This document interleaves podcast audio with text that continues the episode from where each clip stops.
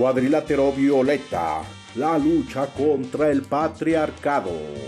Respetable público, lucharán de dos a tres caídas sin límite de tiempo. En esta esquina, los tlacuaches apocalípticos. Y en esta otra, el patriarcado. En el ring lucharán los cuatro rudos ídolos de la afición. Exploradora entusiasta, buscadora de antiguos secretos. Lo suyo es aderezar la información con un sarcástico sentido del humor no tan voluntario.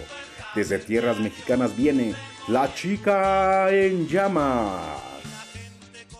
Una de las grandes sorpresas del programa. Aquí está, desde Tulje Mordor, el chico de la disfunción y defensor de la corporeidad. El marginal. El eterno investigador del humano, el amante de la controversia, pero sobre todo del dato interesante. Puede leerse del chisme, sí, como no. Conocido como Máscara de Látex. Desde Tlaxcala para el mundo, la eterna inconforme, amante de la contrariedad, sin miedo al mano a mano y contendiente férrea del bando feminista, llega la leyenda enmascarada, Lady Gender.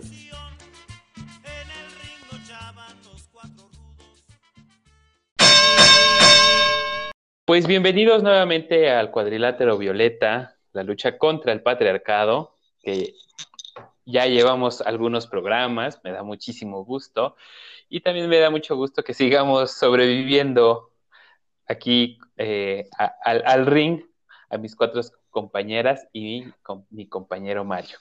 Así es que pues les, les doy la bienvenida a este programa al cual hoy hablaremos sobre el cuerpo y el patriarcado que es una temática un tanto nueva.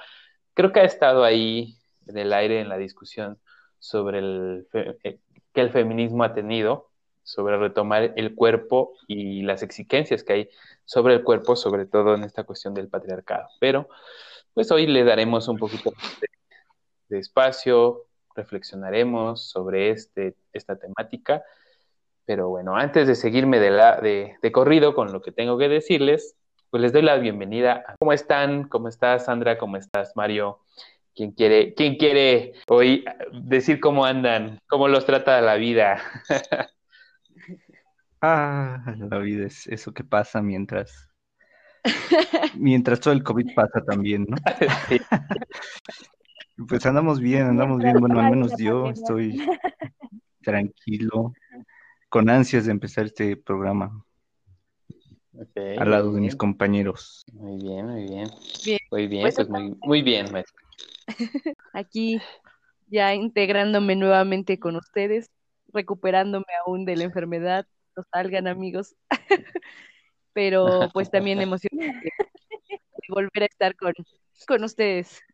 Pues muy bien, compañeras y compañero. Eh, estábamos pues comentarles que hoy fue una propuesta que, salió sobre hablar sobre el cuerpo y el patriarcado. ¿Cómo hay esta relación? Creo que es una cuestión ahí interesante. Yo decía, hay, hay cosas que rascarle.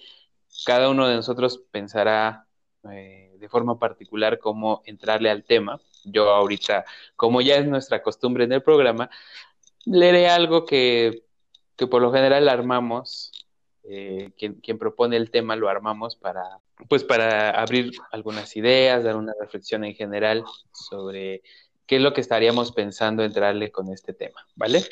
Entonces, además era un tema que, que ya les había comentado, pues al ser todos antropólogos físicos, pues era un tema no podíamos dejar de lado, ¿verdad? Va la reflexión. Si existe algo sobre lo que el patriarcado ha marcado terreno, este, sin duda, ha sido el cuerpo.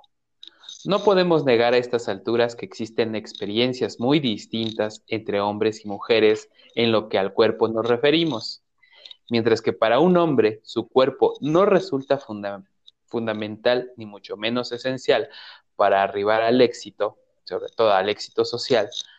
Además, existen pocas, por no decir nulas exigencias sobre el mismo. Como la periodista Viri Ríos publicó en septiembre del año pasado en el New York Times una nota donde hace referencia al físico de las mujeres. La obsesión patriarcal con el físico de las mujeres es tóxica, no solo para la manera en que convivimos como sociedad, sino también tiene consecuencias económicas nocivas y tangibles. Los estudios de Raymond M. Campos y Eva González han mostrado que una mujer con sobrepeso tiene que mandar un 37% más de aplicaciones de trabajo para obtener el mismo número de entrevistas que una mujer con un cuerpo más delgado. El caso de los hombres, el peso o apariencia física no demostró ser un factor decisivo en su contratación. No solo eso, las mujeres que cumplen con ciertos estándares estéticos en México tienen mejores salarios. Cierro aquí la cita. Las mujeres han tenido que soportar en mayor medida diversas presiones para, poder cumplir con ciertas exigencias. Muchas tienen que ver con una cuestión estética, como las diversas guerras que han, o como las diversas guerras que han habitado el cuerpo de mujeres y niñas. Por poner un ejemplo, podría citar a Pilar Aguilar cuando nos hace una reflexión sobre la representación que suelen tener las mujeres en el cine. Y nos dice ella, belleza física, que por otra parte, y a menudo, es la única virtud que se nos muestra de la chica, ya que en muchas películas ellas son figuras estáticas y congeladas, que no intervienen en la acción ni en la resolución de los conflictos planteados o solo lo hacen de manera tangencial. Esta exigencia estética, con ser tan dura y brutal, muy rara vez se quebranta. Por el contrario, se aplica de manera inflexible. Y así, muchos actores masculinos no necesitan ser especialmente guapos para que los consideremos muy atractivos. Son el yo ideal, no lo olvidemos. Pero hay poquísimos casos de actrices que hayan llegado al estrellato sin tener un físico espectacular. Y hasta aquí la cita de, de Pilar Aguilar. Continúa con la reflexión. El cuerpo es un tema que aún se encuentra en construcción y quizá nunca deje de estarlo, pues ha sido un acompañante más que fundamental de la humanidad durante su estancia dentro de este mundo y su evolución. Pero para nada es un aspecto neutral de la vida humana. Hoy, dentro de los cuestionamientos que el feminismo ha realizado al mundo contemporáneo y su manera de ver a las mujeres, nos ha lanzado un cuestionamiento fundamental. ¿Cómo habitamos y construimos nuestro cuerpo? Una respuesta a la pregunta anterior nos llevaría más que una simple reflexión de unos minutos, pues tendríamos que ver cuestiones de raza, género y cultura para poder acercarnos al tema sobre el cuerpo humano. Características que hacen de esta labor un inmenso mar por el cual podríamos quedar rebasados. Pero creemos que, aunque la labor pueda tener un amplio repertorio, podemos navegar en estas aguas para que poco a poco vayamos surcándolas y no sea con menor dificultad. Hoy el feminismo, sobre todo, el que ha ido trabajando desde las comunidades indígenas, o sea, el llamado feminismo comunitario, ha trabajado la idea del cuerpo territorio. Estas mujeres, dentro de su infinita sabiduría, han definido el cuerpo como sigue. Nuestros cuerpos son territorios políticos. Su historia es la historia de los discursos que han justificado su opresión, su explotación, su sometimiento, su enajenación y su devaluación. Su historia es la historia del poder que los ha atravesado y colonizado. En ellos encontramos las cicatrices dejadas por el racismo, por el patriarcado, por la homofobia, por la transfobia, por la pobreza, por la marginación. Esta es una cita de una antropóloga guatemalteca que se llama Dorotea Gómez Grijalva, parte de este, de este movimiento del feminismo comunitario. Continúo con mi reflexión. Hoy el feminismo nos hace hincapié sobre la importancia de ir retomando la libertad de las mujeres a nivel corporal. Dentro de uno de estos derechos es la libertad de decidir sobre su maternidad, tema que ya hemos abordado cuando hablamos del aborto. La ruptura con los estereotipos estéticos de belleza y uno de los más importantes, la libertad de decisión sobre con quién compartir su cuerpo y su sexualidad. Abriendo un debate sobre la regulación o la abolición de la prostitución, como un ejemplo. En fin, como veremos, pues es muy amplio, es muy vasta esta parte de cómo entender el cuerpo, el feminismo, el patriarcado e incluso esta cuestión de género con, la masculinidad. Y quiero cerrar con una reflexión que me vino cuando estaba escribiendo. Una de las consignas eh, que ha sacado el feminismo en las marchas, en distintos momentos, que, da, que intenta dar cuenta sobre la importancia del cuerpo y su autonomía para el mundo contemporáneo. Y mis compañeras podrán hacerme coro si quieren. y si no, pues bueno, yo intentaré darle la entonación porque no suelo decirla, pero la consigna va así, algo así. ¿Por qué no? Porque no. Te dije que no, pendejo no. Mi cuerpo es mío, yo decido, tengo autonomía, yo soy mía, exactamente. Y bueno, ahí está la, reflexión inicial con la que abro esta parte y no sé, eh, ¿qué dicen compañeros? Eh, muy interesante el tema y muy, muy, muy fuerte, yo creo, ¿no? Es este, híjole, algo que está tan inmerso en la sociedad que para muchos es invisible, ¿no? Que, que no existe esta, esta invasión del patriarcado al cuerpo, ¿no? Y más, más que nada al cuerpo femenino, ¿no? Entonces, este, es, muy fuerte y creo que acá existen muchas cosas como lo que es este, las prácticas que se llevan a cabo en búsqueda de, de esta belleza, ¿no? Y todo lo que conlleva. Entonces, yo espero que lo podamos abordar y abordemos todo lo que implica el estereotipo de la belleza que lo venías mencionando, ¿no? No sé qué piensas. Sí, claro, Mario. Es bien, bien interesante em, el tema en sí y también de, dónde planteas abordarlo, ¿no, Isaac? Em, esta parte del feminismo, feminismo comunitario me parece súper, súper importante. Creo que es una propuesta bien interesante, sobre todo para un contexto como el nuestro, ¿no? Porque es una propuesta que viene justo de un tercer mundo, de los marginados, de quien nadie mira. Entonces, Exacto. se, se juega, ¿no? Y está muy sabroso el, el, la reflexión que giran y que creo que, bueno, en primer lugar es importante que empecemos analizando justo estos, estos estereotipos y cómo nos afectan. Em, pero sí, para retomar y ya concluir con esta base del feminismo comunitario, que es ver el, el cuerpo como primer eh, territorio de defensa, ¿no? Creo que eso es algo bien fuerte y algo bien bonito que plantea este feminismo. Después de hacer todas las reflexiones entre cómo nos ha afectado a hombres y a mujeres estos estereotipos, eh, retomar al final esto, ¿no? Que la primera parte para desmantelar, creo que esta idea patriarcal, pues empieza con la reflexión sobre nuestro propio nuestro propio cuerpo.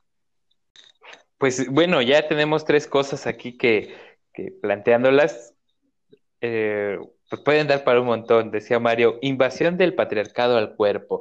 Me gusta esa idea, ¿no? Pareciera, como dice Mario, que no, no existe, ¿no? Pero, pero en realidad está ahí presente. Y creo que justo los estereotipos y las exigencias estéticas hacia las mujeres y que también a los hombres habría que mirar ahí cuando yo tenía esta reflexión de que estaba haciendo, preparando el tema, mm, decía, sí intentaba pensar ¿Qué hay de diferencia entre hombres y mujeres con esa exigencia? A los hombres, ¿cómo se nos invade también el patriarcado desde la parte corporal o no? Pues sí, ¿no? Retomando justo esta parte de, de, los estereotipos, creo que está bien que empecemos a hablar cómo nos han afectado, ¿no? Sí creo que principalmente han afectado a las mujeres en todos los ámbitos. La mujer siempre tiene que verse delgada, sobre todo creo que ese es uno de los grandes de las grandes imposiciones en estos estereotipos. Un arma muy poderosa y que muchas feministas están trabajando justo ahora con esto es la llamada gordofobia y las culturas de las dietas. Algo, una imposición de perfección en el cuerpo, de tener esta delgadez, que al final creo que lo que hace es quitarte tiempo, tiempo para producir, para pensar, para disfrutar, porque justo te ocupan en estar pensando todo el tiempo en las dietas, ¿no? En, contar calorías, en ser delgada, en verte mejor. Em, y sobre todo la injerencia que tiene la opinión de los demás en el cuerpo de los otros, ¿no? Es decir, mm, estamos muy acostumbrados a que sea normal que la gente opine sobre el cuerpo de los demás, cuando no debería de ser. Eh, y creo que sí son cosas como bien aprendidas. Yo desde mi perspectiva creo que, por ejemplo, o menciono este tema de la delgadez específicamente porque creo que es uno de los que más ha permeado mi vida, ¿no? Yo misma me he encontrado constantemente en pensar en mi peso, en las dietas, en la delgadez como un objetivo, ¿no? Entonces creo que sí es bien difícil, pero que haya estos... Em, estos nuevos aportes, sobre todo como en el movimiento que trabaja la gordofobia y también como nuevas perspectivas desde nutricionistas que, em, que empiezan a desmitificar esta idea de que el cuerpo gordo es un cuerpo enfermo. ¿no? Y entonces, eh, porque justo eh, muchas veces atacamos esto, o estos estereotipos los permeamos justo con una mm, cuestión médica, y entonces hacemos, es que tienes que ser delgada porque, por salud, cuando muchas veces no hay un referente y no hay realmente una relación entre los cuerpos eh, gordos con salud o con flojera o, o con malos hábitos. Digamos que los cuerpos son diversos y eso es lo que no hemos llegado a entender del todo. Entonces creo que está muy interesante empezar por, por esta parte. Uy, creo que es un eh, fíjate que tocas un tema bien, bien, bien interesante y bien bonito. Yo lo, yo lo vi justo cuando estaba preparando el, el, programa. Esta cuestión de la gordofobia, ya no lo quise meter porque ya creo que me iba a alargar un poco más y dije, bueno, ojalá salga y si no lo, lo propiciaré, propiciaremos ahí la, la discusión seguramente. Pero esta idea de la salud, la delgadez como la salud, o sea, los cuerpos delgados por sí solos son saludables y creo que esa es una idea totalmente falsa, ¿no? Además, los cuerpos delgados como hombres, por ejemplo, en lo personal, haciendo como esta eh, reflexión, esta situación de estereotipos, sí fíjate que desde muy chavo tuve mucho esta propensión a que me gustaran mucho las mujeres más delgadas que una mujer con, con pues sí, pues más voluptuosa, pues más gordita, más llenita. Y creo que sí ha influido esta parte como de, un cuerpo deseable, su cuerpo delgado, ¿no? Cosa que a veces para nosotros los hombres no aplica del todo, ¿no? Sí hay, creo que esta tendencia también a decir, eh, no es estéticamente muy eh, atractivo un cuerpo gordo, pero creo que como hombres no tenemos tanto esa obsesión de subir de peso, por ejemplo, ¿no? Hay, no hay este, esto que decía Sandra, bien bonito, también me lleva a, a como esta reflexión cuando habla también del feminismo, del desgaste mental que tienen las mujeres con las labores de casa. También hay un desgaste mental cuando piensan el cuerpo y cuando piensan sus propios cuerpos. Creo que ahí hay una gran diferencia. No hay el mismo desgaste mental pensarse a sí mismas o a nosotros mismos con esta parte de esta quizá obsesión. Pero bueno, es interesante. No sé cómo tú lo ves, Mario, en esta cuestión que, plantea Sandra. Ah, y a los hombres, este, bueno, yo pienso que muchas veces se les juzga por el carácter funcional, qué tanto pueden hacer y qué tanto no, ¿no? Y esto me lleva, yo he estado en gimnasios ¿no? He ido al gimnasio, no, no, no toda la vida, pero sí he tenido etapas, ¿no? Y ahí me encuentro a, pues obviamente mujeres y hombres buscando, por una parte las mujeres, una estética bonita, ¿no? Y por otra parte, yo lo que he visto es que los hombres lo que buscan es, ser más fuertes, ¿no? Tener una fortaleza, ¿no? Y aparte, pues sí he visto a alguno que otro que pues echa su taco de ojo, ¿no? Que creo que a lo mejor es de ambas partes, ¿no? Entonces, ahí, ahí yo diría, ¿no? O sea, para mí, yo siento que las mujeres buscan mucho esta belleza y los hombres buscan lo funcional, ¿sabes? Como no importa tanto qué tan bonito estás, ¿no? sino que puedas hacer cosas, qué tanto puedes cargar, porque ahí se da algo bien curioso, se presumen qué tanto cargan y cuánto no, ¿no? Quien carga más es más hombre. Pero ahora que lo dices, sí, yo he hecho mucho deporte, bueno, el, el, antes de que pasara el COVID, estaba como mucho metido en la cuestión de hacer, de nadar, y sí hay este ego muy masculino de la competencia, por ejemplo, ¿no? De decir, de competir, o sea, el que nadaba más rápido era pues el que lideraba el carril, el que era ahí el, el, el, el, el líder, pues, ¿no? Pero fíjate que es interesante cómo lo miras. Y me acuerdo, pues, justo del programa anterior, de, la disfunción, ¿no? Que hablábamos de por qué era importante que los hombres funcionaran. Y decías, lo que buscan es el carácter funcional, la fuerza.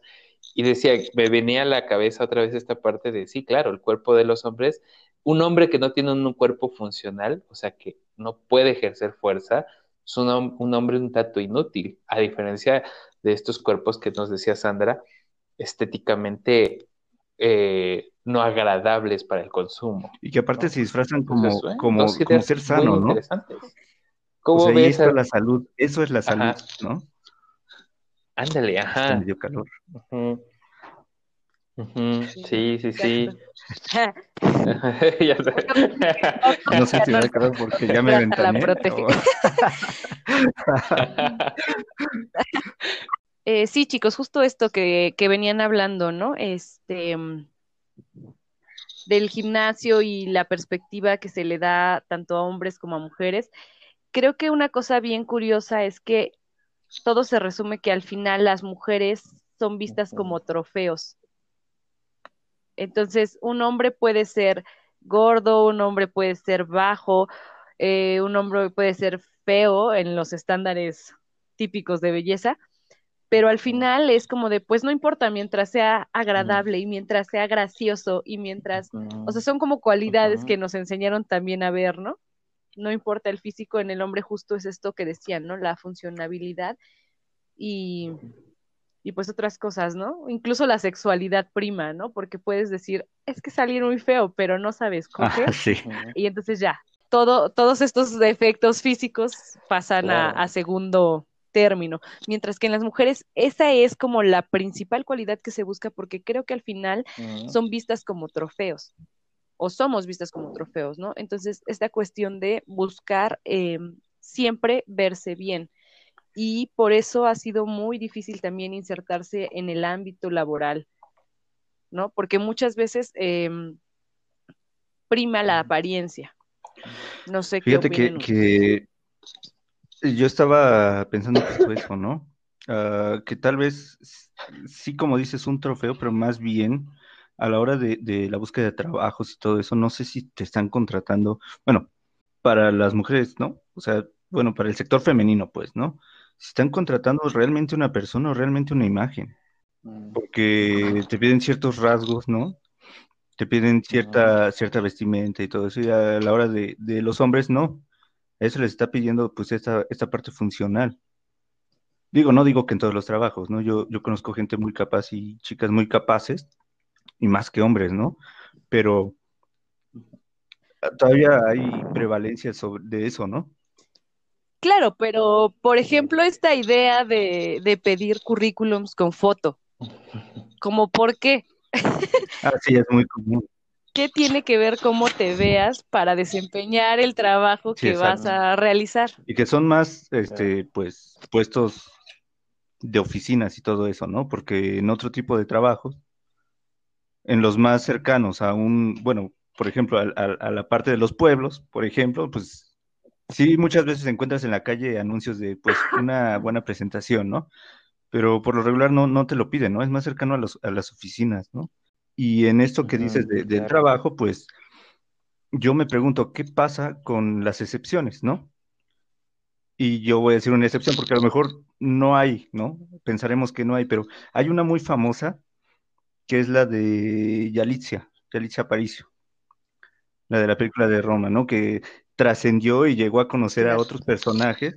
Hubo mucha inconformidad de otras artistas, mujeres, que estéticamente, pues, son más cercanas a lo que se pide, de que ella, ¿por qué? ¿Por qué nosotros no?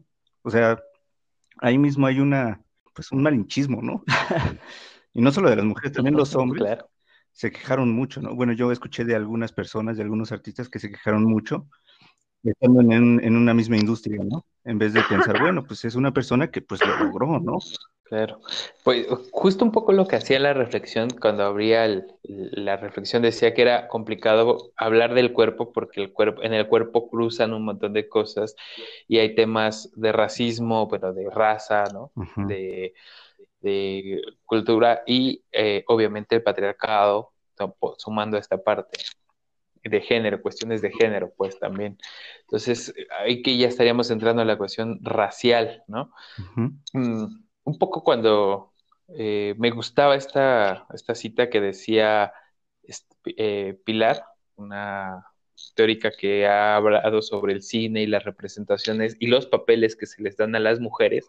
Y no es de gratis un poco mi, mi, mi idea que lo haya retomado desde ahí, porque creo que este semestre estaba tomando una materia sobre representaciones del cuerpo en el cine a partir del género. Y una de las reflexiones que teníamos era qué papeles se le brindan a las mujeres, como decía Sandra, ¿no?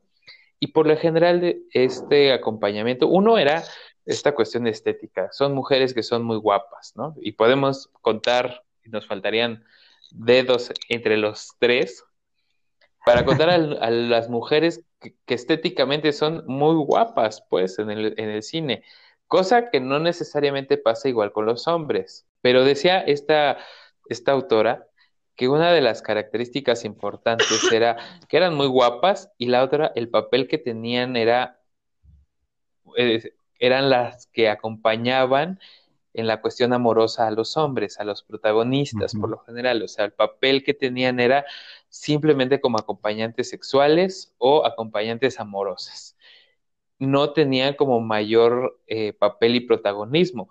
Y decía, wow, o sea, viendo eso en el cine, pensándolo en nuestra realidad, ¿cómo determina esa parte para entender el papel de las mujeres? Y cómo decía justo Sandra, cómo en realidad incluso para buscar trabajo, estas dos características son bien importantes. No es de gratis, yo creo que pues tengan que, o tengamos que poner nuestro, nuestro currículum con una fotografía. Claro. ¿no? Es evaluar el físico también. Y como bien decías, justo hablando del cine con Yalitza Aparicio, sí es un cuerpo que no es obviamente el hegemónico, ni en color ni en forma, pues, ¿no? Pero ha sido bien interesante porque tan le, tan le dolió a la industria cinematográfica que causó un revuelo. Esa es una. ¿no? Y la otra es que yo he visto a partir de eso un intento bestial de vestir a Yalitza a París, de Yalitza Aparicio con, con ropas que no le van, obviamente, de transformarla, de darle este, toda una imagen más blanqueada, como se llama desde la parte racial, ¿no? Cultural. Entonces, pero bueno, no sé, ahí, ahí, ahí está esta parte Cosa que nunca ha pasado con un hombre en, el cine, por ejemplo.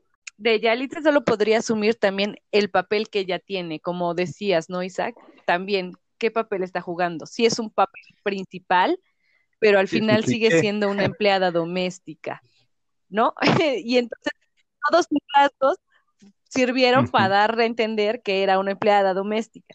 Claro que tiene un contexto y tiene una realidad, pero eh, creo que ejemplifica muy bien y como tratando de retomar los comentarios de ambos, esta parte de que el cuerpo es la representación del todo, ¿no? O sea, si bien no somos solo cuerpo, creo que el cuerpo representa cosas bien importantes y aquí meter la raza, la clase y el género, ¿no? Que es una triada súper importante para cualquier análisis y que sirve muy bien también para hablar de los cuerpos aceptados, los cuerpos bellos y los que no lo son.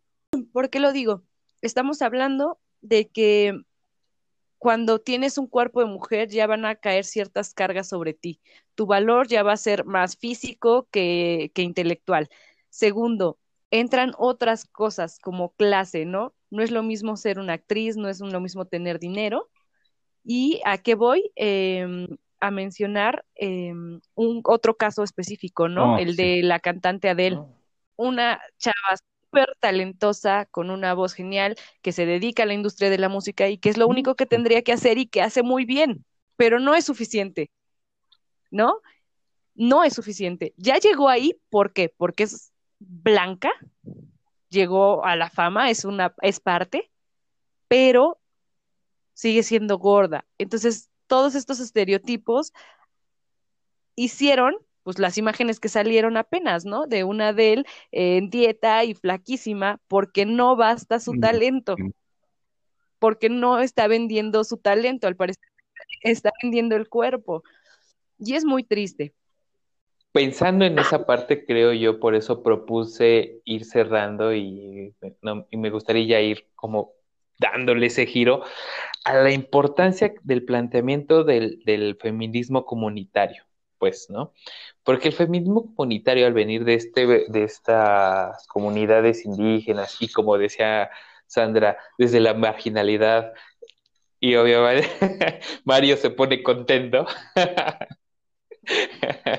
eh, intenta eh, recuperar la pluralidad de cuerpos, ellas dicen. ¿No? Nosotros trabajamos con el reconocimiento de la pluralidad de, repente como que ya no, los no solo con los masculinos y femeninos.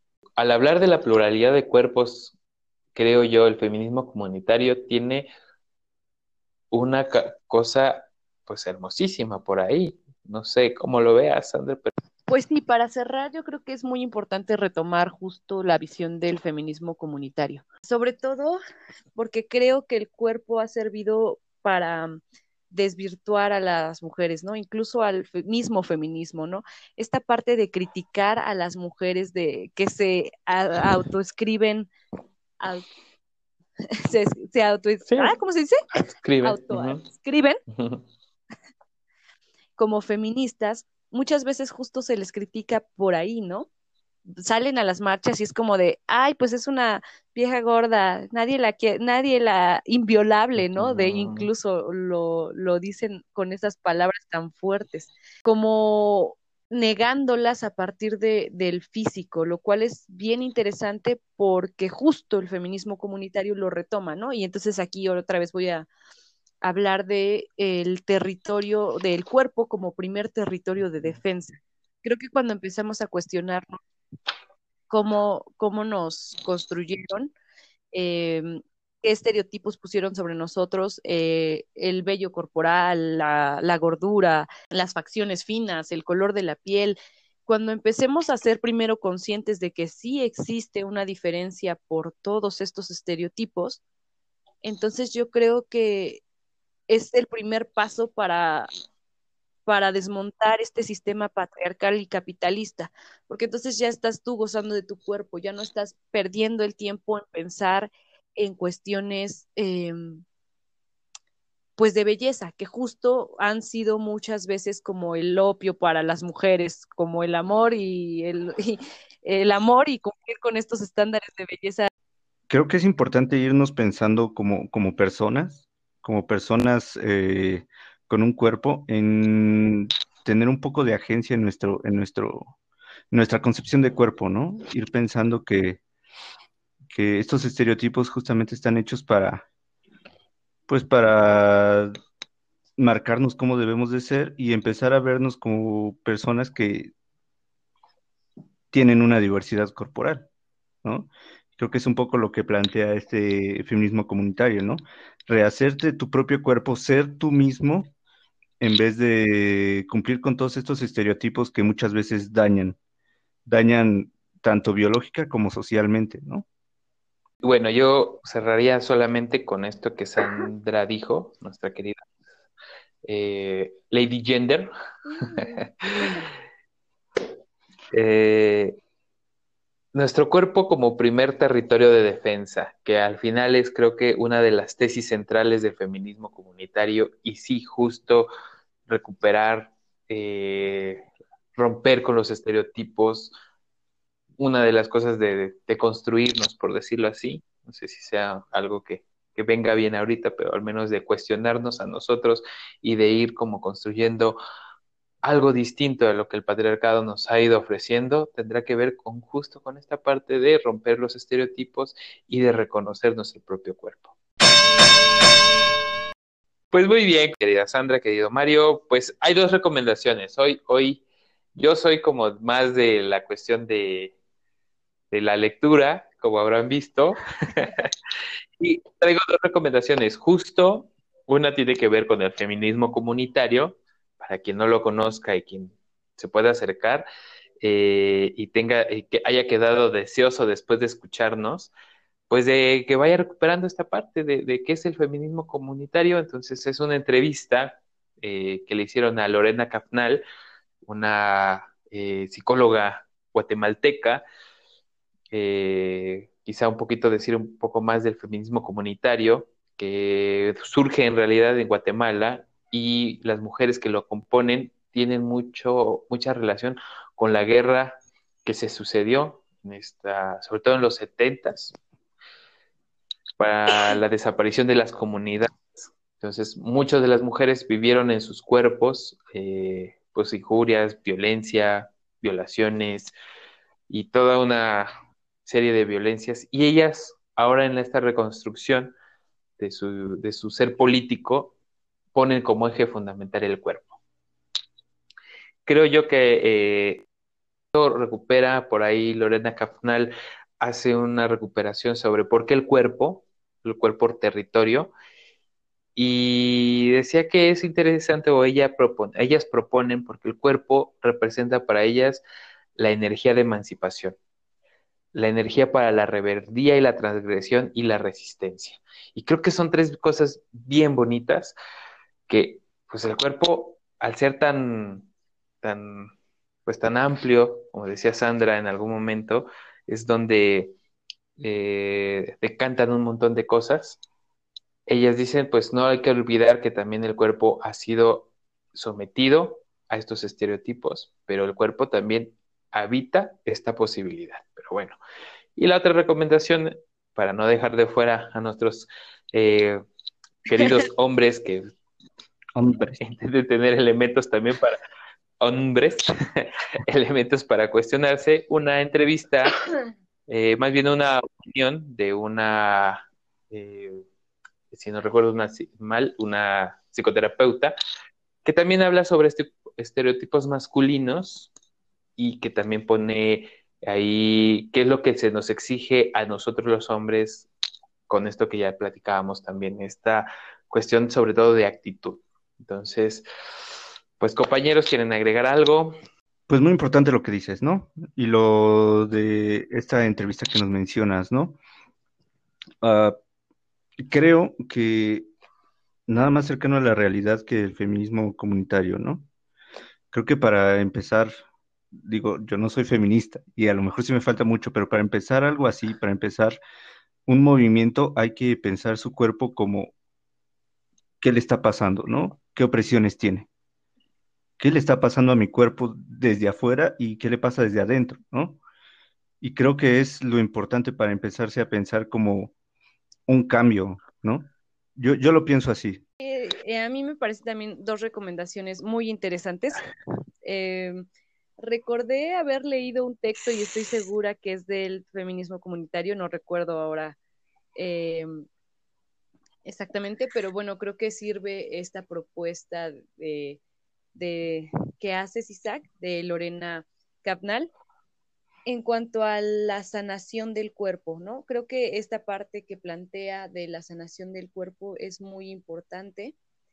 Em, y lo que yo leía era cómo afecta también em, esto, ¿no? No solo los conflictos armados también cómo afectan al cuerpo y la em, somatización de la enfermedad a través del cuerpo y no enfermedad física, ¿no? Sino también una cuestión eh, mental y una cuestión espiritual. Entonces creo que retomar esas partes de analizar nuestro cuerpo más que como partes, sino como un todo, pero a la vez estando también consciente de sus partes, em, nos propone este feminismo comunitario una cosa muy bonita de análisis y em, pues las recomendaciones son muy, muy, muy ad hoc. Em, en cuanto a la de esta nota, eh, periodística en cuanto a la visión de, los hombres. Eh, bueno, al final la escribe una chica, ¿no? Y creo que pues sería importante que también los hombres empezaran a hablar de, sus cuerpos, de qué es lo que, de lo, de también algún estereotipo tal vez sobre ellos también recaiga, ¿no? Sobre ustedes, pero esa ya chamba les, les toca a ustedes. Eh, y si tienen pues ahí un trabajito que, que hacer y también pues analizar cómo miran los cuerpos femeninos. Creo que, para eso las recomendaciones están muy bien. Pero bueno, un cierre rápido para, pues, para darle conclusión a nuestro querido programa del cuadrilátero violeta. ¿Algo que quieran agregar? Mario. Lo he dicho todo. he dicho todo nada más. No sé. Muchas gracias por escucharnos. Eh, este tema es muy importante. A mí me agrada mucho este tema, la verdad. Uh, gracias. ok, ok, está bien. pues bueno, yo cierro para darle siempre la palabra final a nuestra querida Sandra. Pues igual creo que acérquense a esta propuesta del feminismo comunitario y, y, de colonial, como decía Sandra. Eh, sí, también creo que no, no perder de vista que Mm, nosotros necesitamos seguir reflexionando como hombres, eh, nuestro papel, nuestros estereotipos, las exigencias. Y decía eh, Sandra que sí me parece fundamental el, el analizar cómo miramos y cómo aprendimos a mirar al cuerpo femenino. Creo que es fundamental porque es uno de los pilares sobre cómo nos relacionamos al final con las mujeres, cómo nos acercamos a ellas y cómo creemos que es lo, mm, pues lo mejor, ¿no? Y eso me lleva necesariamente a que nos cuestionemos algo que yo siempre digo que sucede y es muy, muy, muy general, que sucede más en los contextos de fiesta y de ligue. Cuando se acercan o nos acercamos a las mujeres y decirle, amiga, me gustas mucho, te me pareces una mujer muy guapa. como, como principal argumento para poder acercarnos a una mujer. Creo que ese, esa pequeña acción en nuestro actuar necesitamos ir como cuestionando, pues, ¿por qué? Pues, ¿no? Porque así ha sido nuestra llave para abrir la relación con una chica, ¿no? Entonces, pero bueno. Querida Sandra. Pues sí, ya pues nada más yo concluir con, con la potencialidad del cuerpo. Creo que me voy a quedar con eso y para todas las mujeres que nos escuchen, desde mi posición de mujer, obviamente, eh, saber y estar conscientes de la potencialidad que tiene el cuerpo para combatir al patriarcado, ¿no? Para combatir este machismo. Eh, mm, creo que muchas veces se nos ha negado el, el propio conocimiento de nuestro cuerpo fuera de la de lo que tiene que ser, ¿no? Nos han dicho cómo tiene que ser el cuerpo femenino, pero no los ha dicho los hombres, ¿no? Entonces, cuando empezamos a conocer esa diversidad eh, de nuestros cuerpos, creo que eso, ¿no? Tiene una potencialidad enorme el conocernos, porque muchas veces no nos conocemos y eso repercute en los estereotipos que queremos cargar sobre nuestro cuerpo. Entonces, empezar a conocerlo es la primera cuestión que yo dejaría. Perdón, mi gato me atacó. Muy bien, pues bueno, pues un abrazo. Nos estamos viendo el siguiente programa. ¿Qué, ¿De qué va a ser nuestro siguiente programa para quien esté interesado y nos pueda seguir? El siguiente programa viene de arte y feminismo. Entonces, también fuerte la expresión. Sí, bueno, vaya, y además vaya que es un temazo porque pues hablando otra vez de estas representaciones y de este, eh, como digamos, como este acaparamiento de la parte masculina y de estos beneficios, pues la difusión y el reconocimiento también en el ámbito del arte, pues se la ha llevado mucho los hombres. Exacto. Entonces, pues bueno, ya lo, ya lo, ya lo pasará por el ring la siguiente sesión. Así es que bueno, por lo Cuadrilátero Violeta, la lucha contra el patriarcado. pronto. Un abrazo. A ver, Nos cuídense, despedimos. cuídense mucho. Ya no salgan, quédense en casa. Sigamos manteniendo las medidas sanitarias. Y pues un abrazo y un cariño a todos y a todas. Chao. Chao. Ay, se me quedó el estereotipo. Ah.